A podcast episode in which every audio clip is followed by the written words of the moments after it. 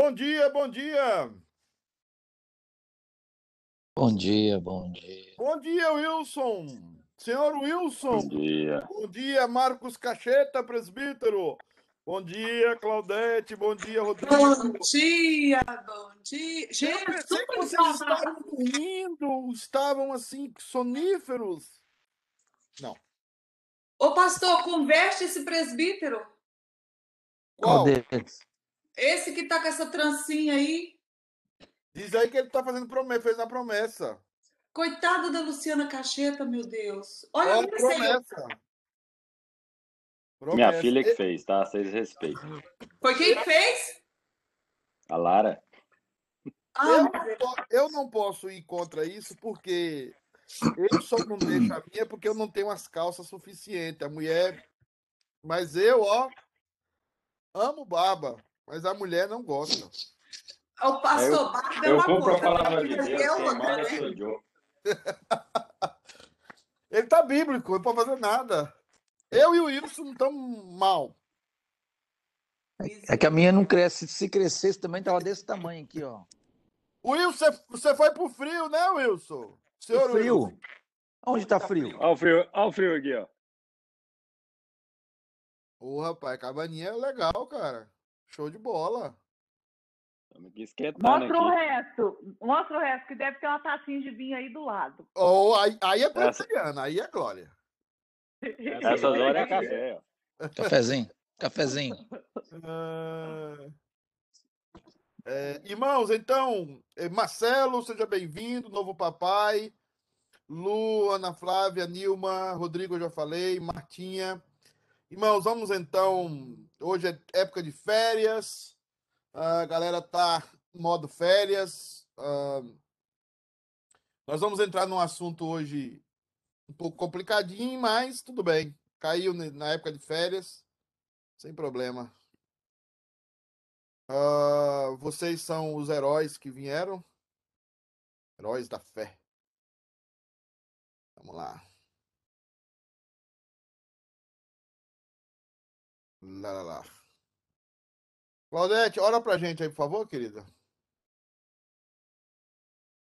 Senhor, aqui estamos, ó Pai, na tua presença, te pedindo, ó Pai, abra as nossas mentes, abra os nossos entendimentos, ó Pai, para que nós possamos, ó Pai, eh, sermos guiados, iluminados pela tua palavra e pelo conhecimento transmitido pelo pastor, Senhor.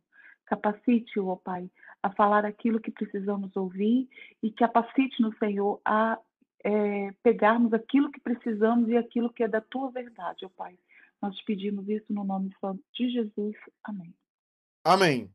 Irmãos, é- esse assunto de hoje é um assunto assim com temor e tremor, porque é um assunto complicado para nós seres humanos e geralmente a gente não entende tudo. É, muita coisa é especulação, sim, é por inferência. Então, mas é um assunto, é uma terra que nós temos que passar. Então, eu já quero começar aqui deixando você entender que até agora o que nós queremos gravar na sua mente, o que eu quero gravar na sua mente, é que você entenda o modo de subsistência de Deus revelado nas Escrituras. E o modo como Deus subsiste é que ele tem uma só essência divina, indivisível, inseparável, tá? Que jamais se perde em nenhuma das três pessoas. Então é uma essência divina, sólida e inseparável mas ele subsiste dentro ou sobre ou com essa essência divina, ele subsiste de uma forma que ele é três pessoas, e a, e a palavra está certa, não é que eles são, ele é três pessoas é, completamente distintas: o Pai, o Filho e o Espírito Santo. Então, é, isso você não pode nunca deixar na sua cabeça, né? Então, qual é a maneira como Deus subsiste? Deus subsiste com uma só essência divina em três pessoas completamente distintas: o Pai, o Filho e o Espírito Santo. Ah, é mais ou menos esse gráfico aqui que a gente chega perto. Nós temos o Pai, o Filho e o Espírito Santo. Três pessoas distintas. Eu evitei a cor do arco-íris para não trazer complicações para nós. Então eu evitei essas cores mais tranquilas, né? O pessoal tá entrando aí, bom dia todo mundo, né? Feliz Natal. Então, assim, bom dia. Então, assim, o Pai, o Filho e o Espírito Santo são pessoas separadas, mas eles compartem a mesma natureza, que é a natureza divina. Hoje, nós vamos começar a entrar no assunto complicado que eu falei, que é a trindade ontológica. Ontologia vem de ser, de existência. Então, a trindade ontológica tem a ver com o que Deus é, ou seja, com sua essência ou sua natureza. Na trindade ontológica, nós estudaremos as questões da subsistência das três pessoas e as relações entre elas. Então, nós vamos estudar como elas subsistem dentro delas e como elas subsistem entre elas. Qual é a relação que existe entre elas? Por exemplo, eu pego a Lu e o Cacheta. A Lu e o Cacheta, para nós, é uma coisa. Então, ele, eles estão ali na igreja, às vezes pegados na mão. Tal. Ali a gente tem as obras ad extra de Lu e Cacheta. Só que lá dentro do quarto deles, quando a giripoca pia, nós temos a obra ad intra deles. Entendeu? Obra ad extra e obra ad intra. Então, o casamento é uma comparação que eu faço com o casamento, porque é a comparação que Paulo fez e que Jesus fez também. Então, assim como no casamento nós temos o casal aparecendo para nós, no, no, no, no, viver, no viver diário, nós temos a intimidade do casal que é só para eles. A intimidade do casal é obra ad intra. Então, vocês vão aprender esses dois conceitos: ópera ad intra e ópera ad extra. As obras de Deus no seu interior e as obras de Deus no seu exterior, tá? Se você buscar no Google, provavelmente você não vai encontrar nada, tá?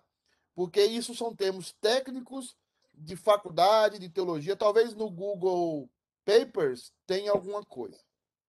Então, queridos, quais são os dois conceitos, Claudete, aí, que a gente vai começar a ver?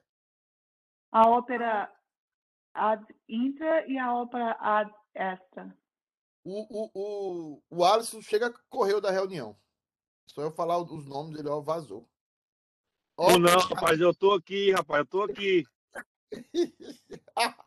Você tá comendo demais, rapaz. Rapaz, cordeiro ontem que eu comi. Lembrei do 15, lembrei do cacheta. Le, le, Não preocupa, não. Eles comeram também. Comeu também do bal, viu, Rod? Ah, a, a Claudete tava lá, né? Essa ah. panela miserável. É tudo panela nessa igreja. Tudo, tudo panela. Obra ad intra e obra ad extra. Ok? É, Claudete. Vamos falar um pouco de ópera ad intra. O tema hoje, o negócio vai complicar hoje, tá? São. Leia aí, ô Kisney, para mim, por favor. Daqui que liga o microfone. São as obras que acontecem dentro do ser divino. São que são obras intra, são obras que acontecem dentro do ser divino. Lembra do casamento? A Lu e o Cacheta, fora da igreja, têm um comportamento social. Dentro do quarto, eles têm um comportamento íntimo. Hoje nós vamos tentar ver aquilo que a Bíblia fala sobre o comportamento íntimo que Deus tem com ele mesmo com o Pai, com o Filho e com o Espírito Santo. Tá? Essa doutrina tem que ser falada com muito temor, com muito tremor, porque nós estamos falando do Criador. Nós estamos falando do ser mais sublime, que merece toda a nossa reverência e todo o nosso cuidado, tá? Então nós vamos tentar falar isso. O Wilson saiu, entrou, saiu, entrou, agora entrou de novo. É... O que foi aqui? Cadê, meu Deus? Meu Deus. Ah, tá. É, por favor, Cacheta, leia o segundo ponto. Cacheta tá aí? Foi embora? Ih, foi acender a fogueira. Lê, Wilson. Tá travando aqui para nós. Dentro do mato, dentro do mato. Elias, aí, acontecem a exemplo, acho que a não vai servir. Não vai servir. Elias acontece a parte de qualquer relação com o ser divino. Elas acontecem. Elas, elas acontecem. a parte de qualquer relação entre o ser divino. Essas obras não têm a ver com a relação entre eles. Elas, essas obras estão dentro deles. Nós vamos ver por que isso mais tarde. É, Daniel Castilho, leia aí. Elas são apresentadas pela divindade em sua unidade. Então, elas vão ter que ver mais com a questão da divindade. Lembra, essência, divindade. Pessoas é diferente de divindade. Pessoas são, são a maneira como elas subsistem. Então, nós temos que entender essa diferença. Elas são apresentadas pela divindade em sua unidade ou sua essência. Sigamos. Ah, quem mais está aí? Deixa eu ver, que eu estou vendo pouca gente aqui. É... Marcelo, você está aí? Está acordado? Já está perdendo sono? Já estou perdendo, mas estou bem. Ah, você vai ver o que é bom para tosse. Aí você vai começar. você vai aprender a ser filho agora. Porque quando o cara começa a ser pai, o cara sempre começa a aprender a ser filho. Quando você for vô, vai ser pai. Vamos. Leia aí. Uh, estas obras são eternas e imutáveis, além de serem pessoais e essenciais. Essas obras são eternas e imutáveis, além de serem pessoais e essenciais. São obras que não estão numa cronologia. São obras que não dependem do espaço e do tempo. São obras que acontecem dentro do ser divino, dentro da essência divina, tá? Então vamos re recapitular. O que são ópera ad intra? São as obras que acontecem dentro do ser divino. Elas acontecem a parte das pessoas. Ela abrange o ser na sua unidade, na sua essência divina. Ou seja, não tem muito a ver com a questão da paternidade, da, da, da, da relação da paternidade com, com a, a filiação, nem com a relação dos dois com o Espírito Santo. Tem a ver como eles são, estabelecidos como eles são. Estas obras são eternas e imutáveis. Vamos lá. Meu Deus. Acabou? Nossa tese principal sobre isso. Deus não desejou ser o que é, mas sempre foi o que é. Alguém pode explicar isso aí para mim? Dulce tá aí? Eu vi Dulce entrar. Eu acho que é porque ele não teve princípio e não tem fim. E ele é Deus. Oi, Manduce, tudo bem? Desculpa, pastor, cheguei agora. Estou pegando o boi andando. O carro... Eu só quero que você leia essa frase e o Kizzy vai explicar para nós. Vamos lá. Deus não desejou ser o que é, mas sempre foi o que é. O que, que você acha dessa frase, Kisney? Fala de novo aí que você estava falando. Deus é eterno, né? Hum. Não, não, não, tem, não tem início, né? Não teve início, não tem fim. Ele é Deus. Ele simplesmente é. E para isso. Mas ele chegou assim e falou assim: Eu vou ser Deus agora. Foi assim? Não. E calo quando a Bíblia cala, entendeu? ah, Calvin não. Saiu bem. Boa saída. Tá bom. Deus não desejou ser o que é, mas sempre foi o que é. Eu sei que é, é, é chato, filosofia é chata, eu sei, temos que passar por ela, eu sei. Mas isso aqui parece ser aquela música do, do, do Marçal lá, né? Deus é Deus, né? mas, mas não é, não. O que ele está falando é o seguinte: Deus não chegou um tempo que Deus disse assim: eu agora vou ser Deus, eu agora vou ser o Filho e eu agora vou ser o Espírito Santo. Nunca teve esse tempo. Por exemplo, um dia é, o Wilson falou assim: Eu quero ser pai. Tá? Aí a Simone falou: Eu também quero ser mãe. Aí um dia é, você decidiu, de certa forma, ser pai e ser mãe. Na Trindade não foi assim. Eles são desde a eternidade. Isso não pode ser para nós totalmente captado. Tá? Não pode ser para nós totalmente captado. Mas eu vou depois ver com vocês como isso tem relação com a relação de Deus conosco como essa relação é forte com relação a Deus conosco. Vocês estão entrando num terreno muito perigoso agora, tá? Que é um terreno de entender um Deus que não está aí na prateleira do supermercado. Um Deus que não é pregado pelo pastor coach. Um Deus que eu me, me assustei depois de ser pastor, depois de estudar no seminário, e eu fui estudar o ser de Deus a partir das escrituras, eu me assustei com o que Deus é. E então eu eu tô falando isso aqui quando eu entrar no texto bíblico aqui daqui a pouco, eu tô falando isso aqui porque eu sei que, que é palavra de Deus, só que é a explicação mais sensata. Só que é o seguinte, irmãos. É, é, é, é difícil. É difícil para aquele que não tem o Espírito Santo entender, não entender, porque entender completamente ninguém vai entender. Aceitar o que você vai passar a ouvir, tá? Por isso eu tô, tenho falado muito aquilo que a confissão de fé fala. Quando a gente for falar desse assunto, tem que ser com temor e tremor. Cadê, meu Deus? Vamos lá. As obras são a paternidade de Deus. Deus não desejou ser pai. Ele é. A geração do filho pelo pai. O filho é eternamente gerado pelo pai. Ele não desejou gerar o filho.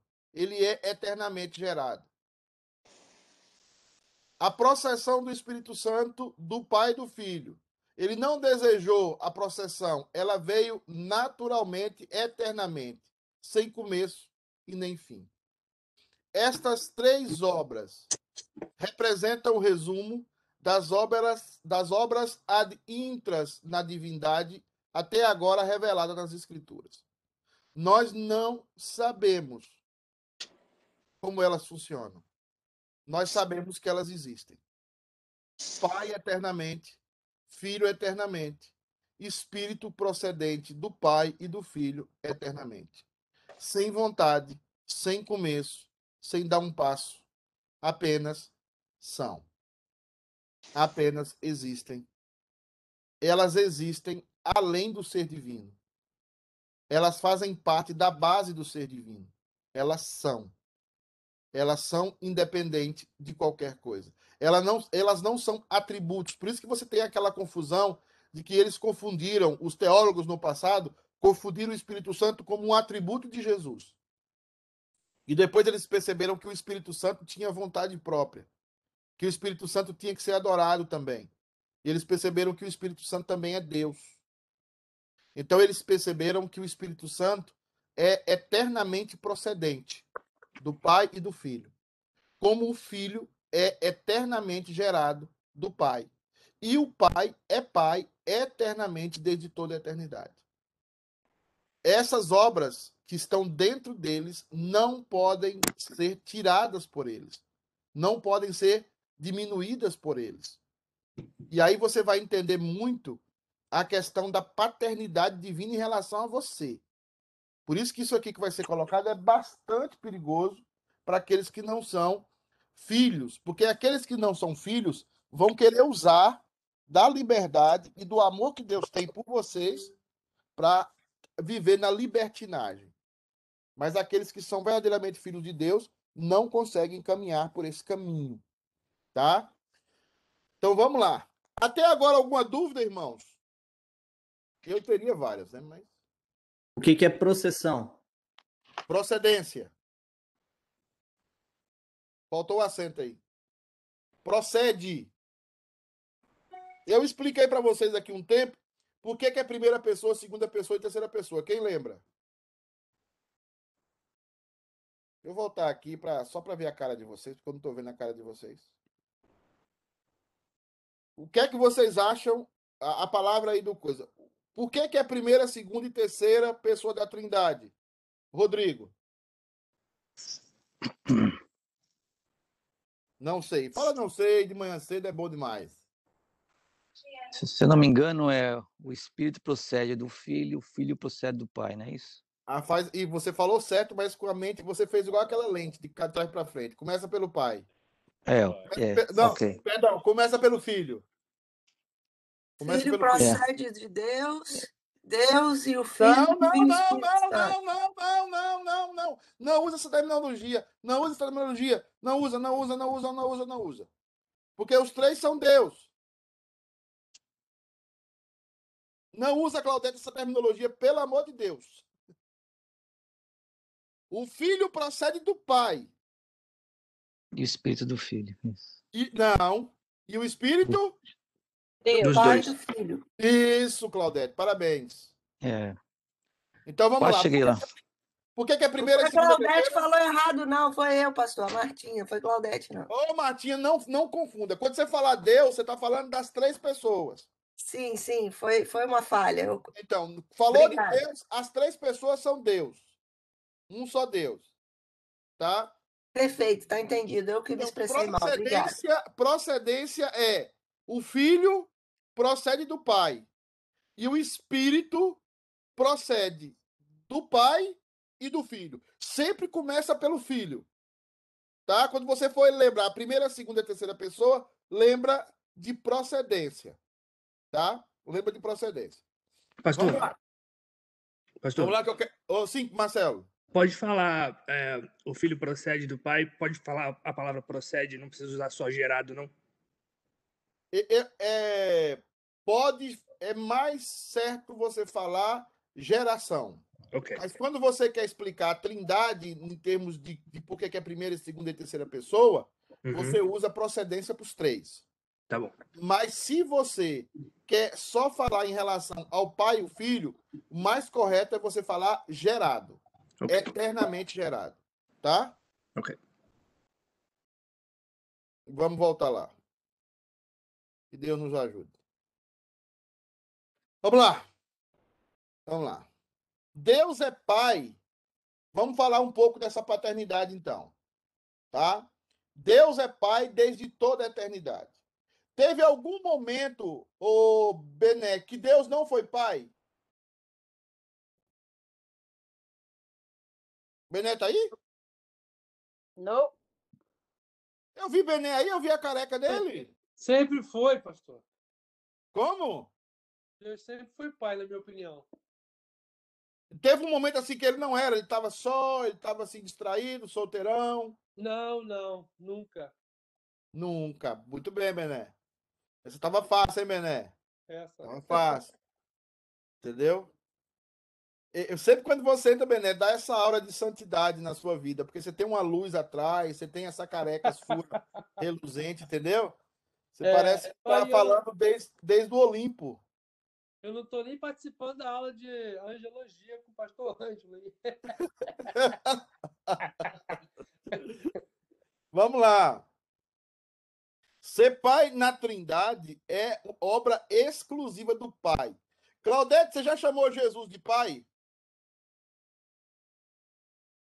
Gente, Claudete tá aí? Bom, Você já chamou Jesus de pai? não. Lembra? Não sei se eu tô certo. Uh-uh. Então é Que eu bom. lembre- lembrar disso. Hã?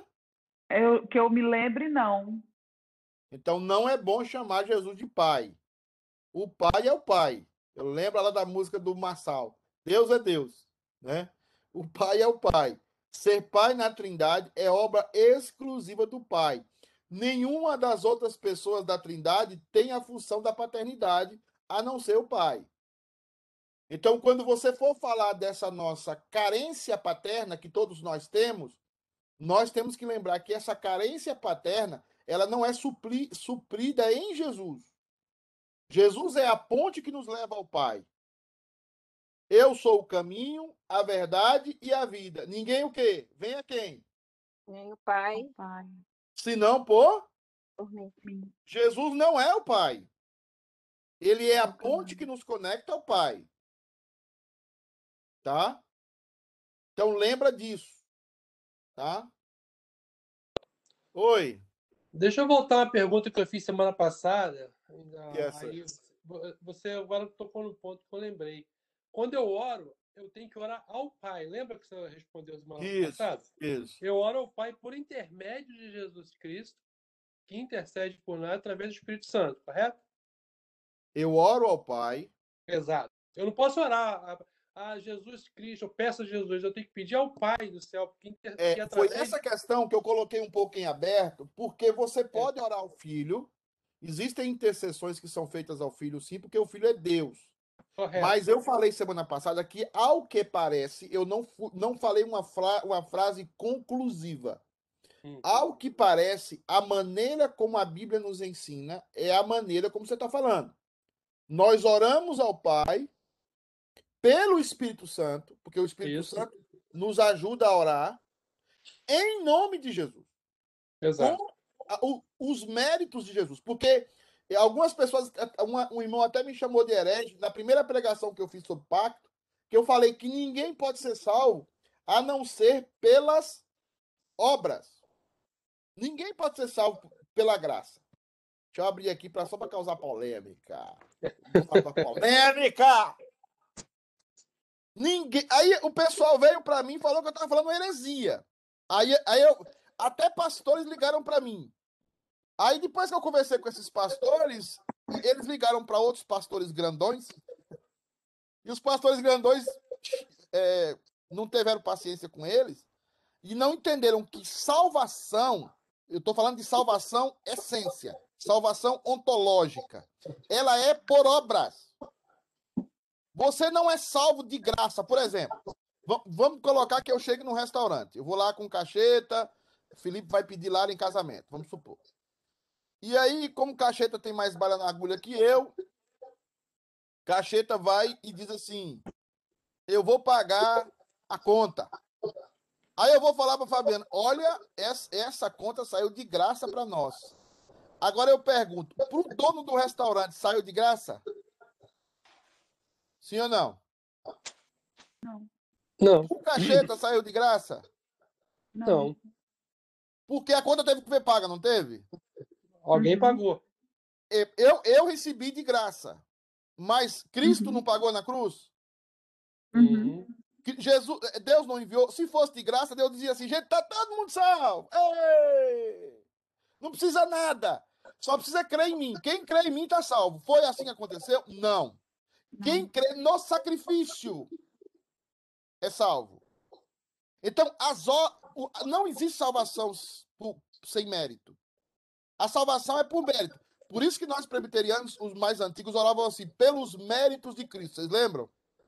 Que os Uhum. mais antigos falavam isso? Então, é pelos méritos de Cristo. É por isso que você tem que ensinar o seu filho a trabalhar desde cedo. Ensinar o seu filho a ganhar o dinheiro dele. Porque senão você não está ensinando a graça. Você está sendo irresponsável. O próprio Jesus falou: meu pai trabalha até hoje, né? E eu também trabalho, ele diz. Ah, É. Por isso que você ora em nome de Jesus, porque a obra foi dele. Tá? O- Nós vamos falar isso mais nas obras do filho, mas as obras, a obra foi de Cristo. Lá no pacto com Adão, Deus foi claro: se você quiser ficar no jardim, você tem que fazer direito.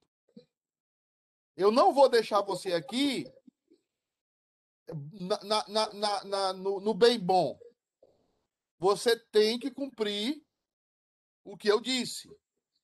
E como Adão não cumpriu, quem vai cumprir? Jesus Cristo. Tá? Mas alguém tem que cumprir. Alguém tem que pagar a conta do restaurante. Tá? Vai lavar prato. Ou lava- eu lavo a prata ou vai preso. Vamos lá.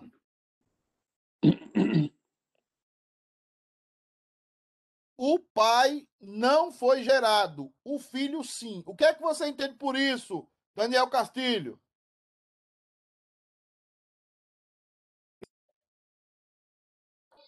Fala, não sei. Não sei. Tá bom. É... Martinha tá aí. O que, é que você entende por isso, Martinha? Você tá aí ainda, minha filha? Estou aqui, pastor. Bem, o Pai não foi gerado porque Deus sempre existiu desde a eternidade. Deus não! O Pai sempre existiu desde a eternidade. E o filho não? O Filho também. E? Só que o Pai que envia o Filho. Não, tá confundindo as bolas. Então, não sei. Usa sempre a expressão eterna, lembra aí, eternamente gerado. Eternamente gerado. Ele sempre foi gerado. E ele sempre existiu como filho. Aí você filho pergunta, pastor, como é que a gente entende isso? Não sei. Você falou alguma coisa, Cacheta? Ah, é, no meu entendimento, que o filho procede do pai. Sim, sim, nós estamos corretos disso. A, minha, a procedência está. A mais, é mais que uma procedência, é também uma geração filioque. É uma geração de filho. O filho foi gerado pelo pai eternamente. Nunca existiu Deus sem o filho. E nunca existiu Deus sem o Espírito Santo. Mas o que a Bíblia nos apresenta é que o filho foi eternamente gerado pelo pai e que o Espírito Santo foi eternamente procedido do Pai e do Filho. Como é que é isso? Não sei. Se você encontrar um teólogo que sabe, você me avisa que eu vou lá escutá-lo. Tá? Vamos lá. Meu Deus. Esse é grandão. Leia aí, Fábio. Você que fez um cordeiro maravilhoso ontem. Tomei um vinho sugerido pelo irmão Benner. Dormi a tarde toda. Pode falar. O Leia. Pai, o Pai, portanto, primeira pessoa da Trindade, também considerado como possuindo o atributo da gen, generatio ativa, Generatio fazendo com, ativa. Fazendo com que o Filho fosse gerado da sua essência. Filho gerado da sua essência eternamente. Esse geratio ativa foi, é um termo que a igreja, é, a igreja, é, os concílios ecumênicos chegaram, porque é, todos os, os membros da, da Trindade têm a capacidade de gerar do nada. Todos eles têm a capacidade de gerar do nada. Mas só o pai tem a, a, a paternidade latente, ativa dentro dele. Ele é pai e se comporta como pai. Mais à frente, você vai ver a importância desse termo que eu estou colocando aí, da paternidade. Guardem sempre a ideia da paternidade. Ah, sim, quem está falando? O que quer dizer fosse gerado da sua essência? Que ele é da mesma essência de Deus? De, de Pai? Sim, porque ele é Deus. Lembra que a essência é indivisível, inseparável e não perde força. Às vezes a gente pensa, por Deus estar dividido em três, é, um é mais forte que o outro, um é mais fraco que o outro. Não existe isso. Os, os três são Deus em essência, tá? Mas eles têm funções definidas. Por isso, irmãos, deixa eu tirar um pouquinho aqui. Eu sempre gosto. Por isso, essa é a relação do casamento. Presta atenção aqui, principalmente as mulheres que estão aqui. As mulheres não botam a cara, só os homens botam a cara, com exceção da Claudete. Até a Claudete desistiu da vida. Né? Claro que não, tô aqui. Não tô vendo você, cadê você? Eu tô vendo alguém Tô consertando uma pia, não sei se. se- se- Ah, é meu marido, tá tentando arrumar a pia do vizinho. Ah, tá. Que bom que você tá aí, né? Graças a Deus. Ó, a esposa ali, ó, a, a, a, a Thaísa. Se a mulher puder ficar, é bom. Homem e tô mulher, homem e mulher são iguais ontologicamente. É, vê se você tá ouvindo. fe- Fecha sua câmera aí, amor. Nós estamos te vendo trabalhar. Ontologicamente, são iguais. Tá?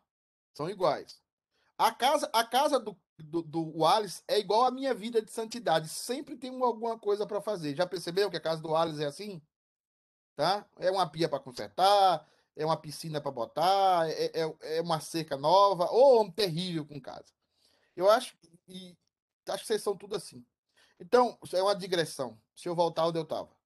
Então, homem não tem uma relação de sociedade com a mulher. É uma relação de dizer é assim e é assim. Nós vamos fazer isso, vamos fazer assim. Ah, pastor, mas meu marido fez errado. Se não é uma questão bíblica, você se lascou. Você casou com um cara errado e vai sofrer, tem que viver até o fim. É a vida. Se o marido falar assim, mulher, você vai fazer isso comigo. Ah, não vou. tá- Você está desobedecendo o princípio da trindade. Porque na função da trindade, Deus Pai é Deus Pai. Deus- nós vamos ver aqui o texto, se a gente conseguir chegar no texto.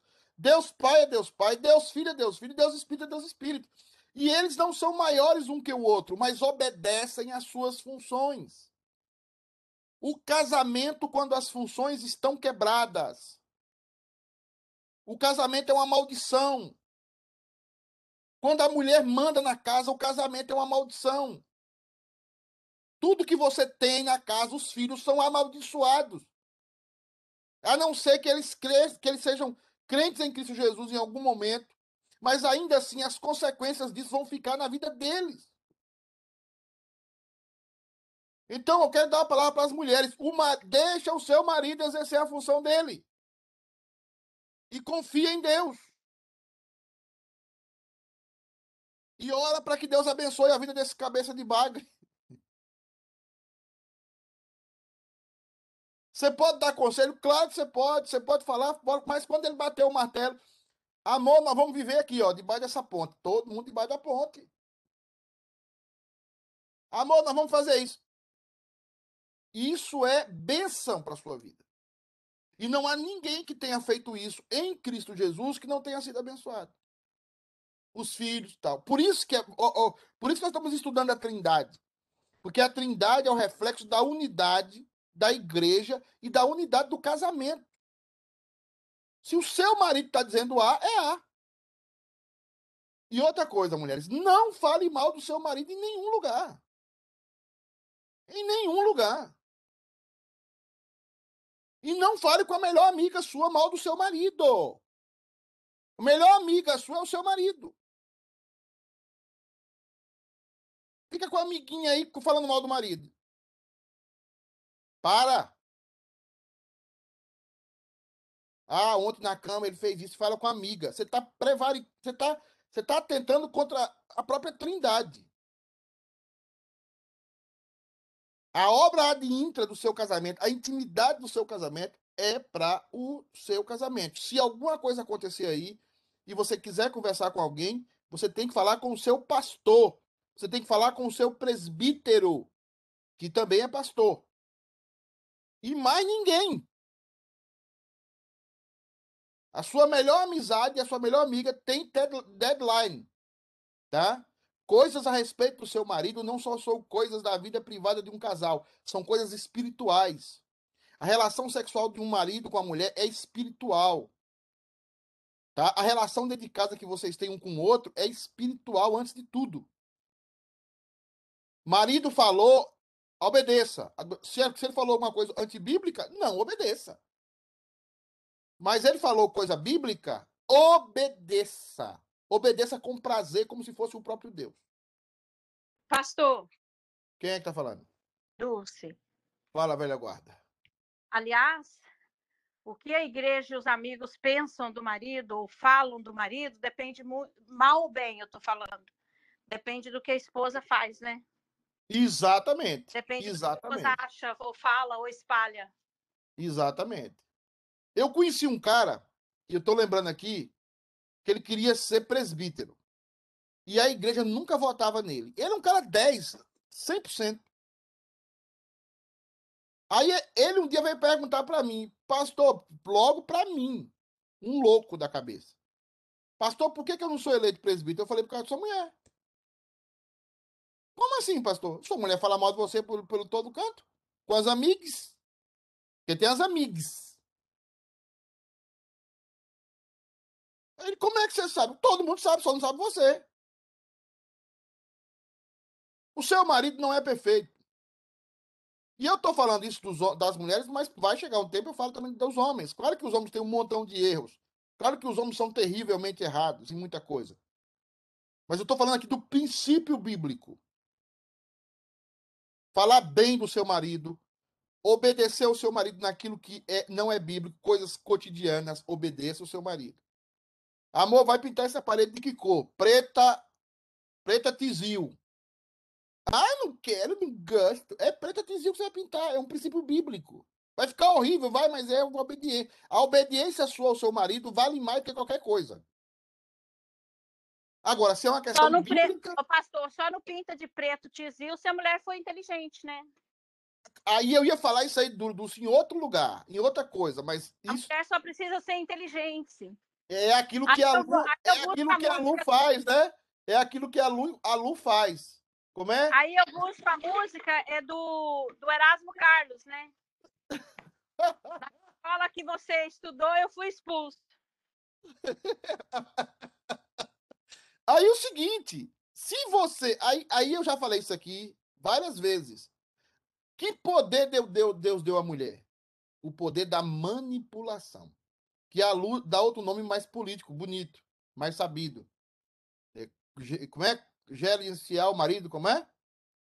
Esqueço. Gerenciamento? É, se a mulher for sabida, como a Bíblia diz? É dire... dire- direcionar, pastor. Direcionar o marido, essa, palavra é melhor. Mas é, eu, eu, eu, eu, quando- nos círculos acadêmicos, eu vou falar manipulação, porque a manipulação no círculo acadêmico não é ruim. A manipulação não é só uma conotação ruim. É, é um, substantivo, é, é uma, um, um substantivo neutro. Né? Ele, ele é neutro, assim, é um advérbio que não tem tendência alguma. Ele, ele, ele pode ser aplicado tanto para o bem como para o mal. Então, a manipulação da. A mulher sábia manipula para o bem a sua casa. A tola derruba com as próprias mãos. Então, não é que o seu marido não vai estar fazendo muito dos seus caprichos. Claro que vai. Deus fez o homem para fazer o capricho das mulheres, porque as mulheres têm capricho e elas são caprichosas e Deus fez assim. Imagina a mulher sem capricho. Você casado com um homem, aí é viadagem total. Então não é isso que Deus quer.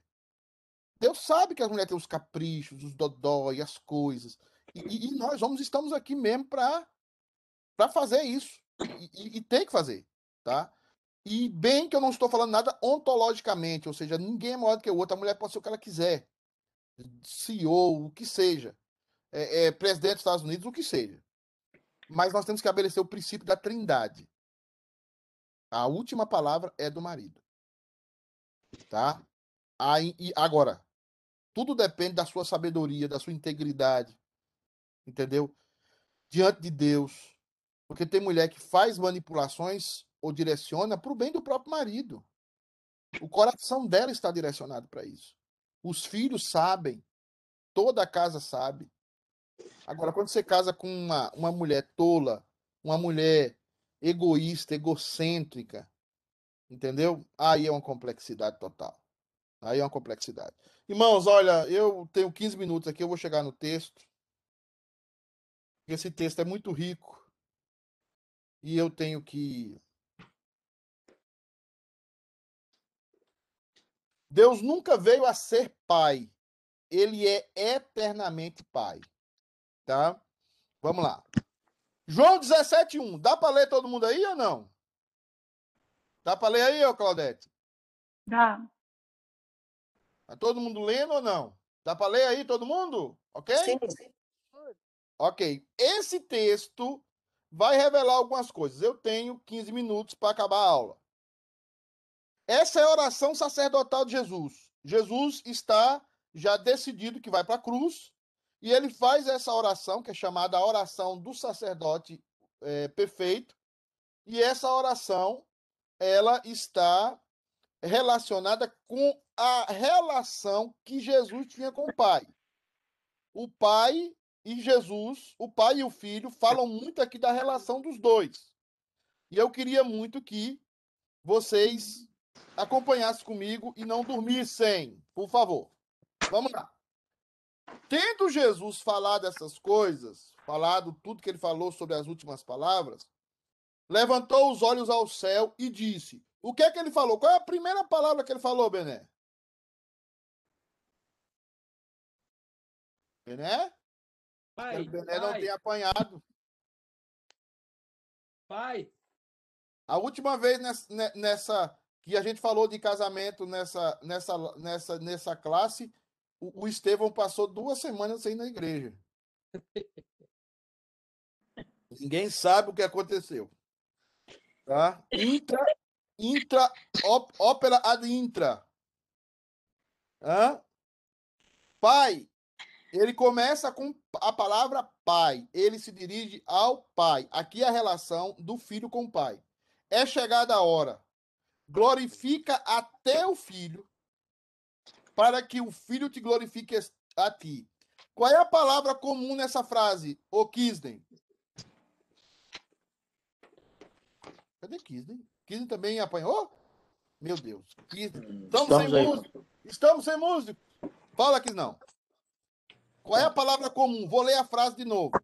Ok. Glorifica a teu filho, para que o filho te glorifique a ti. Tem duas palavras comuns aí. Quais são? Glorificar. E a outra? Filho. Filho. Vamos só pra gente. Filho. Filho. Filho. Filho. Quem é que aceita a glória?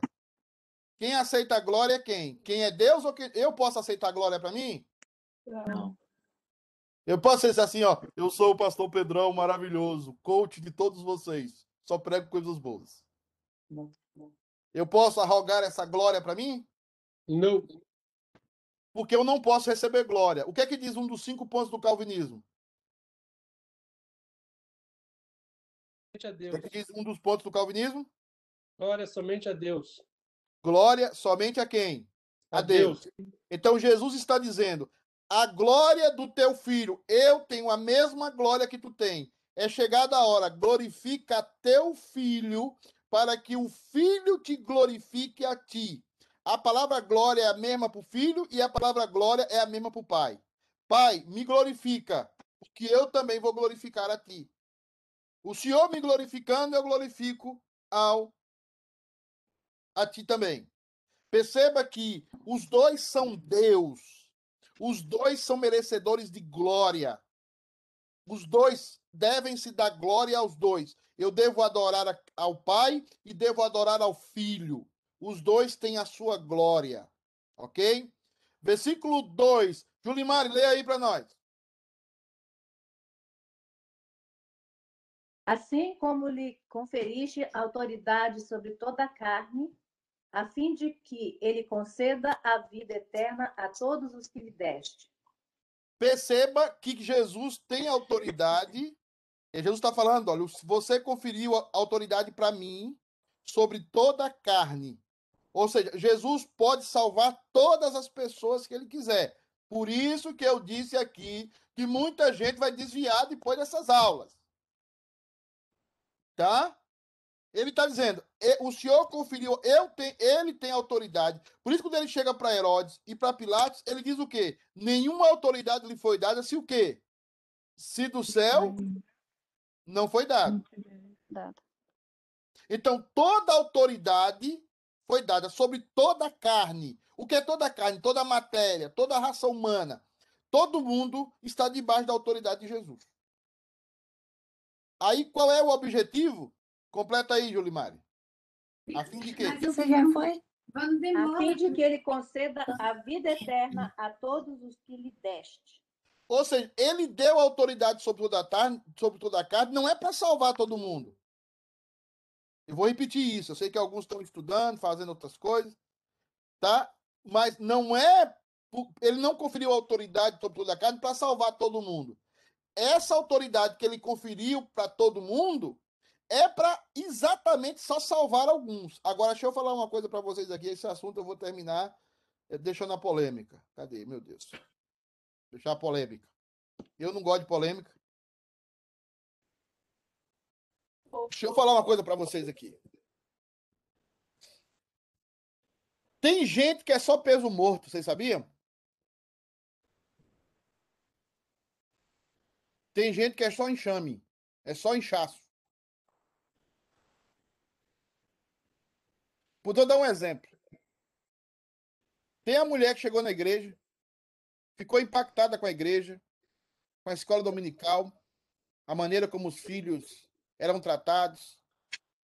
Ela ficou tão empolgada que decidiu ficar membro da igreja. O seu marido nunca quis ficar. O seu marido sempre teve raiva de igreja. Mas ela é uma mulher difícil, uma mulher complicada. Mas ela encontrou ali um grupo de amigas e um lugar para os filhos aprenderem sobre princípios morais. Aí chega um momento, um dia, que esse marido é tocado. E esse marido se converte. Começa a ler a Bíblia, tem um compromisso com Deus, ora, se torna oficial da igreja.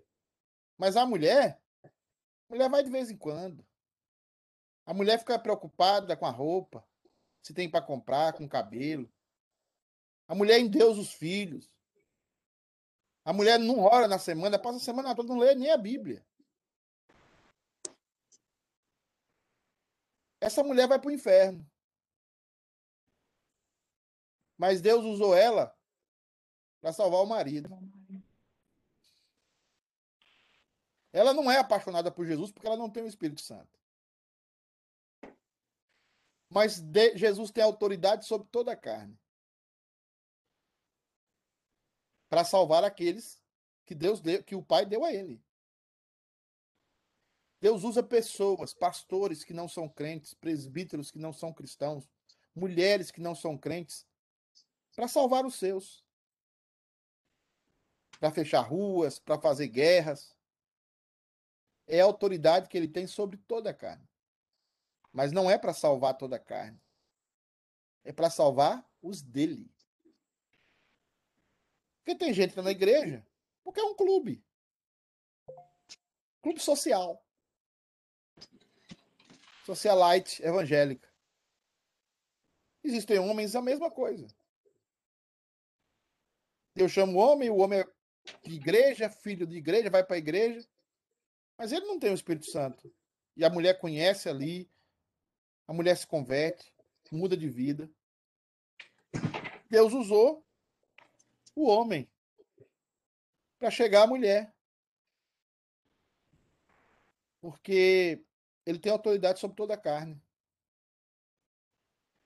Eu estou falando isso, irmãos, também para tanto eu como você fazer uma revisão na nossa vida.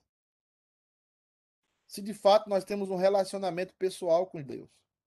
Hoje de manhã você acordou e conversou com Deus, bateu papo com Ele. Você tem uma relação de conversa pessoal com Deus de leitura da Sua palavra. Ou você está num clube social chamado City K United. É por isso que estudar a Trindade vai mudar a sua vida. Estudar a Trindade, teontologia, vai mudar seu casamento. Porque tem uma coisa básica na, na teologia: é o seguinte. A sua vida depende da sua teologia, cara. Toda a sua vida é sua teologia. Ah, mas eu não gosto de teologia. Você está cumprindo uma teologia. Cara que não gosta de teologia está debaixo de uma teologia. Como é a sua relação com Deus? Como é a sua relação pessoal com Deus? Quando ninguém está olhando. Por Jesus fala: fecha a porta do quarto. E o seu pai que te vê em secreto? Eu, eu sei disso porque eu, eu pegava minha avó várias vezes chorando dentro do quarto, orando, conversando com Deus. Um desses dias aqui, quem foi o cara que teve uma experiência? Foi lá na igreja. O Alice. Nem sei, não sei se o Alice está aí. Na, a casa dele sempre tem uma coisa para consertar, né? Eu, eu acho aqui, rapaz, Wallace, tô aqui, tô aqui. Eu acho a casa do Wallace impecável, mas se o Wallace vir aqui na minha casa, ele vai passar 50 anos consertando. 50. então, assim, o Wallace falou uma coisa, não sei se o Wallace lembra no culto de oração. Que ele levantou pelas madrugadas, foi lá perto da piscina e começou a orar e chorar pela Vivi. Você lembra, Wallace, dessa palavra aí? Lembro sim, pastor. Uhum. Isso é o que Deus quer da gente é esse relacionamento aí, ó, no meio do mato, chorando, conversando, dentro do carro, indo trabalhar. Quando ninguém tá vendo. Quando ninguém tá olhando. Ninguém tá vendo, ninguém tá olhando. É ali que sabe se você é cristão ou não. Esse eu não. Ou você, ou você está sendo conduzido para levar alguém, seu filho, sua filha, sua nora, até sua sogra vai ser salva e você vai ser usado. E você não. E você não. Então, é, é, é, isso é o mais difícil aqui, desse texto. Isso é o mais difícil desse texto. Né? E, qual é, e aí Jesus vai falar sobre isso claramente, ele vai dizer, a vida eterna é esta, que te conheçam a ti, o único Deus verdadeiro, e a Jesus Cristo a quem enviasse. Qual é a vida eterna? Eu já falei isso várias vezes. É conhecer a Deus. É um relacionamento eterno com Deus. Nós vamos viver um relacionamento eterno. E se você não está preocupado em conhecer a Deus, em conversar com Deus, se você não está preocupado em viver uma vida de oração com Deus, em chorar diante de Deus, em rir diante de Deus, e, e, a primeira pessoa que você fala das suas alegrias é Deus, a primeira pessoa que você fala das suas tristezas é Deus. Em vez de você reclamar da vida e murmurar, você fala com Deus. Você reclama diante de Deus. E aí Jesus está dizendo exatamente isso. Que ele deixou dos discípulos o desejo deles conhecerem o Pai. Por isso que João vai dizer que não vimos nele nenhuma beleza nenhuma beleza nele extraordinária. Mas nós vimos nele a glória do unigênito do Pai. É isso que João fala. Nós vimos nele a glória do unigênito do Pai, a, a, o desejo de estar perto dele, o desejo de conhecê-lo. Essa é a vida eterna. Não é aquela água branca do céu, a grama verde, é, nós tudo com ou, ó, é, é loiro, dos olhos azuis. Não é esse céu medieval, né? É conhecer a Deus. É conhecer a Deus. É, e Jesus vai falar: Eu te glorifiquei na terra, consumando a obra que me confiaste. Ou seja, os salvos já estão salvos. Está consumado. A palavra consumado aqui é pagado, ou pago, né? Está pago pago, está pago a obra. Está pago aquilo que Adão não pôde pagar, eu paguei. Eu paguei para todo mundo? Não, eu paguei para aqueles que o Senhor me deu. Está pago. E aí vem o versículo vermelho, eu vou terminar nele. E agora, glorifica ao Pai. Olha os detalhes, isso aqui é em aramaico. E agora, glorifica-me, ó Pai, contigo mesmo, com a glória que eu tive junto a ti, antes que houvesse o quê? Hein, Bené? O mundo? Antes que houvesse tempo e espaço. Glorifica-me com a glória que eu tive junto a ti, antes que houvesse tempo e espaço na minha vida. Porque Jesus veio, o mundo já existia há seis mil anos, no mínimo. Por que, que ele fala agora que eu tive contigo antes que houvesse mundo? Porque ela princípio. Não é no mundo lá. Não é o mundo. É antes que eu, eu saí da eternidade, né? E vim aqui e me tornei homem. Eu agora vou voltar para a eternidade. E quero continuar com aquela glória que eu tive junto a ti, né? Antes que houvesse mundo antes que houvesse tempo e espaço. Bom, irmãos, eu sei que a aula está meio chatinha, mas lembre-se que o nosso Deus não está escravo do tempo e do espaço. Não está. Ele já consumiu, consumiu, consumou a obra que tinha para fazer a seu respeito. Ele agora retorna ao Pai junto ao Pai, da mesma autoridade que o Pai, com a mesma essência do Pai, recebendo glória como o Pai tem que recebe glória, ele também recebe, mas sobretudo num relacionamento perfeito com o Pai. Um relacionamento de Deus para Deus. Como diz Davi, Deus, o teu Deus, te ungiu a Bíblia é muito perfeita, cara. A Bíblia é fantástica, tá? A Bíblia tá tudo lá.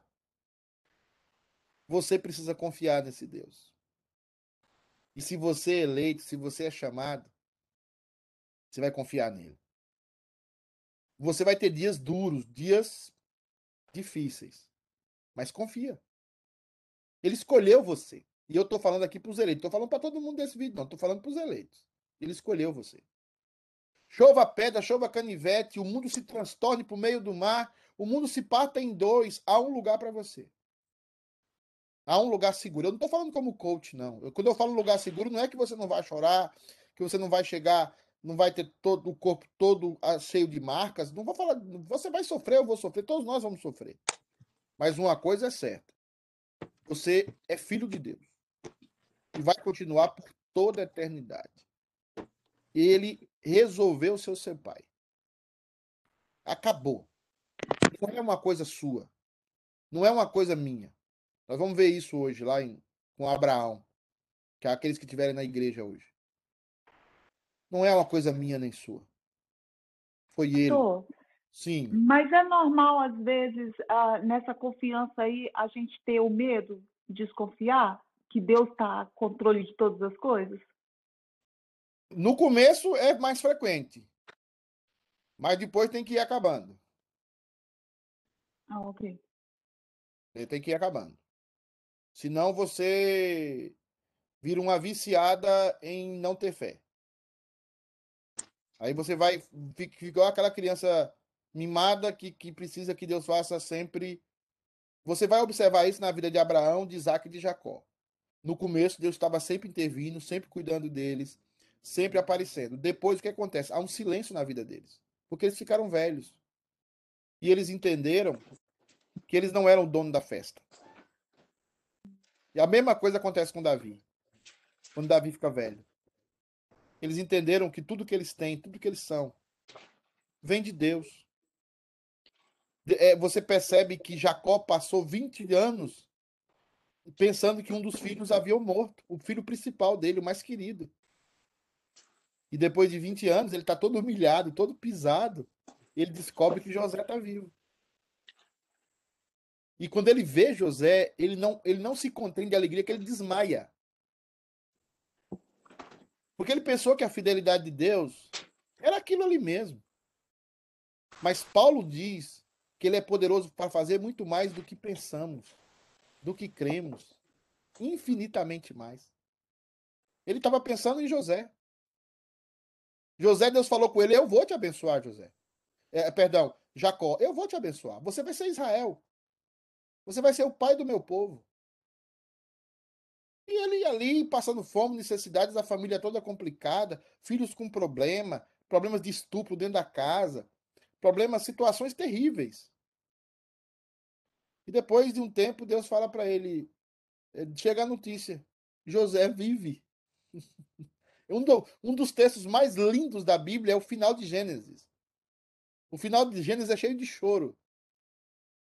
Quando Jacó encontra José, o filho da sua mocidade e da mulher que ele amava.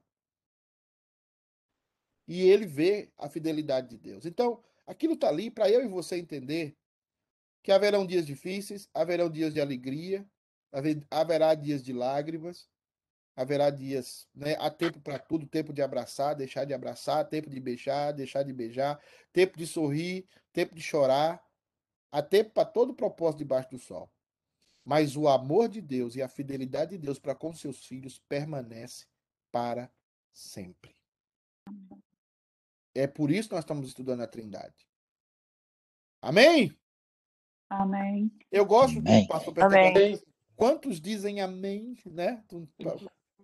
Deus abençoe. Até a aula da semana que vem. Se vocês ainda estiverem, se o dinheiro de vocês acabarem e não puder sair de férias, fique na nossa aula, tá? Amém. Bom dia a todos. Deus Tá abençoe. então. Tchau, tchau. gente. Tchau, tchau. Obrigado. Tchau, tchau, tchau. Tchau. Tchau, povo.